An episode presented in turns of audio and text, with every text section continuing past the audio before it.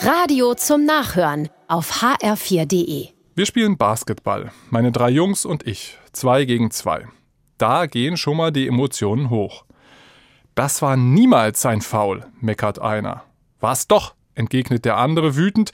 Dazu kommt der Frust, verlieren scheint innerhalb der Familie noch schlimmer als ohnehin schon. Ich denke nicht, dass das faul war, sage ich, und jetzt vertragt euch halt wieder und wir spielen weiter. Aber ich merke, dieser Rat beschwichtigt niemanden.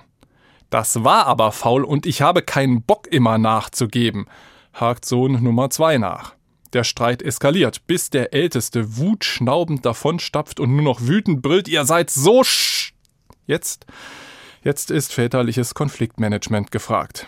Gar nicht so einfach, wenn man selbst Teil der Diskussion ist und sich ärgert, weil das schöne gemeinsame Spiel zerstört ist. Also wirklich, muss das denn immer sein?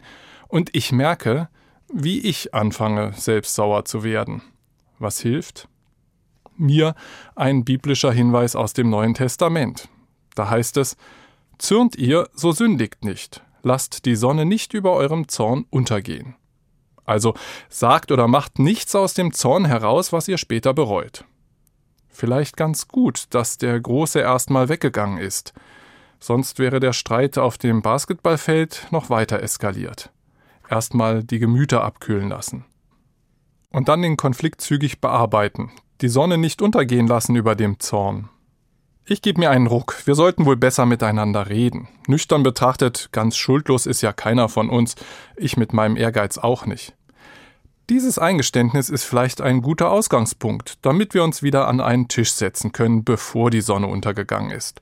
Und damit wir in Zukunft wieder fröhlich miteinander spielen.